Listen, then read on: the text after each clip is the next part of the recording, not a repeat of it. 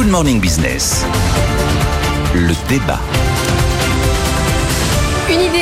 Est apparue dans le débat, celle du mouvement patronal Impact France, hein, qui est co-dirigé par le patron de la Maïf, moduler l'impôt sur les sociétés en fonction de là où vont aller les bénéfices. Ah, ils ont trois idées et en plus ils font du forcing pour euh, les inscrire dès la loi de finances 2024 par amendement. Oui, Alors, amendement. la première idée, effectivement la plus euh, inattendue, euh, c'est l'impôt sur les sociétés modulable, en fonction que les profits vont aux salariés ou dans l'investissement ou qu'ils vont aux actionnaires. Ce qui va du côté du bon côté, du côté gentil, euh, c'est 20%. Ce qui va du côté méchant, c'est 30%. Parce que c'est quand même un peu ça l'idée.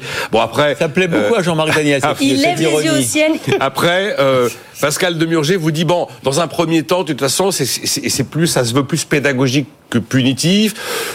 Donc l'idée, ce serait qu'à l'arrivée, le montant collecté d'impôt sur les sociétés, sur les sociétés soit le même, c'est qu'on réussisse peu ou prou à avoir quoi qu'il arrive un taux moyen à 25%, mais pour voilà, pour, pour marquer les idées, pour C'est pour- 20% pour les gentils et c'est 30% si vous êtes méchant. voilà, si vous êtes méchant. Donc il y a les bons profits et les mauvais profits.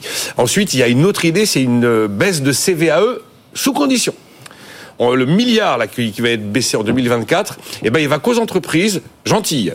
C'est-à-dire les entreprises qui euh, publient un bilan des émissions de gaz à effet de serre et une trajectoire de réduction des gaz à effet de serre. Idem pour les subventions. Qu'est-ce qui va juger ça? Ben, si vous publiez ou si vous publiez pas votre bilan des émissions de gaz à effet de serre. Même idée pour euh, les aides publiques, les subventions, le crédit d'impôt recherche et tout ce que BPI peut apporter à une entreprise serait versé dans les mêmes conditions aux entreprises de plus de 500 salariés, selon que, eh bien, elles publient ou pas le fameux bilan d'émissions de gaz à effet de serre et la trajectoire de baisse euh, des pas nouveau, hein, émissions de gaz à effet de serre. conditionnalité des aides. Alors, vous dites même, hein. très justement, Laure, c'est une nouvelle idée. Et euh, cette Ouais. nuit, à vers 5 Pas heures, quand on se demande de quoi on va parler, et là, je me suis mis dans la position du gars qui va dire, ben, qu'est-ce que j'en pense, en fait? Alors, j'ai essayé de me, de, de me demander quoi penser de Alors, cette histoire-là. J'ai plutôt, a priori, pas très le côté bon profit, mauvais profit, euh, bonne marge, mauvaise marge, comme Emmanuel Macron qui voulait un accord sur les marges. J'ai beaucoup de mal avec Oui, cette idée-là. Alors, je me suis dit, effectivement, bah, mais en fait, il y a des arguments pour, à la limite. si on veut être, il faut être de mauvaise Vous avez foi. contre vous-même. Il faut, Ah, mais- mais il faut être de mauvaise foi. Quand De on- mauvaise foi, oui. alors, les arguments Il y a contre. Jean-Marc qui voudrait crier en Oui, oui, bah, là, je crois. Les arguments, moi, le distinguo bon, pro- bon profit, mauvais profit, euh, atteinte à la liberté des entreprises, j'ai beaucoup, beaucoup de mal avec ça. Le côté fiscalité punitive, j'ai quand même pas mal de mal avec, avec ça. Qu'est-ce que vous aimez, et alors puis, Et puis, je, je, je Bah, me dis, la complexe, comme disait Laure, la complexité de oui, mise en vous, place. vous venez nous dire que vous avez trouvé des bons côtés. Ben, ouais, oui, alors, à côté de ça, on peut dire que ben, finalement, c'est le signal prix, c'est la fiscalité comportementale. On peut se dire que cette histoire de conditionnalité, ceci ou cela, en fonction euh, des bilans carbone, c'est une forme de taxe carbone qui ne dit pas son nom. Vous voyez, on peut trouver avec euh, avec Bon, un peu de, en, en- en- tirant euh, tirant le fil, on peut trouver des arguments pour défendre ce genre de truc. Mais enfin, euh, bon, je suis pas fan quand même. hein. Jean-Marc va, va, va, va céder le coup fatal. Et je me suis dit, je vais laisser Jean-Marc trancher.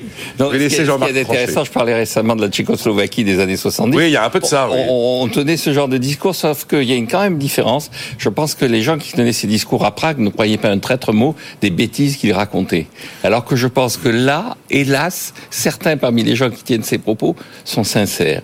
Et c'est quand même inquiétant à deux niveaux. D'abord sur le rôle de l'impôt, l'impôt, le signal prix et tout ça. Mais enfin, il y a des théorisations autour de l'impôt, euh, les critères de Musgrave, les, le principe de Walter Heller. Tout ça, ce sont des gens qui ont publié, qui publient et qui expliquent bien que l'impôt des entreprises, il est là pour être un stabilisateur automatique. Eh oui. Et que les impôts correctifs, les impôts effectivement à co- connotation plus ou moins politique et morale, sont normalement les impôts sur la consommation. Normalement, on doit faire des- une taxe carbone sur le prix de l'essence et pas s'abattre comme ça sur les entreprises. Et puis ensuite, il y a le rôle du chef d'entreprise. Alors là aussi, je vais citer un autre économiste, qui est François Pérou. Donc François Pérou, qui est un économiste relativement oublié, mais qui a été un des grands professeurs au Collège de France et qui a écrit un livre de référence sur le capitalisme en disant que le capitalisme, finalement, effectivement, on le critiquait beaucoup, mais il n'avait pas que des défauts. Et il conclut son livre, qui est un que sais-je, qui est régulièrement réédité.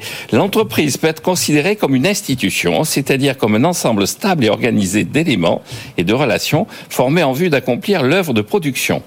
Et donc, sauf à militer pour la disparition du capitalisme, il est dangereux de jouer avec les mots et les contraintes la concernant. Donc il faut qu'ils arrêtent, sauf qu'ils nous annoncent qu'ils veulent revenir à Prague en 1970 et ou alors qu'ils nous annoncent qu'ils ont rejoint les franciscains pour porter l'œuvre de charité et de bonheur, mais qu'ils arrêtent de jouer avec les mots et les contraintes sur les entreprises. Non, le pire, c'est que ce serait quand même le. On enverrait un signal de retour d'instabilité fiscale.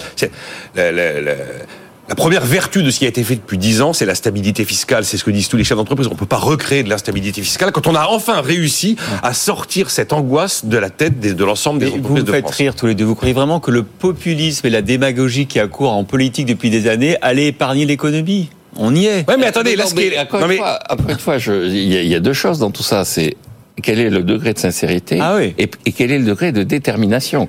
Et donc je pense Fort. que euh, je pense que effectivement dans les deux cas la sincérité est forte, la détermination est, est- en revanche est Même pas sûr que la sincérité soit forte. Mais là, c'est pas de la démagogie.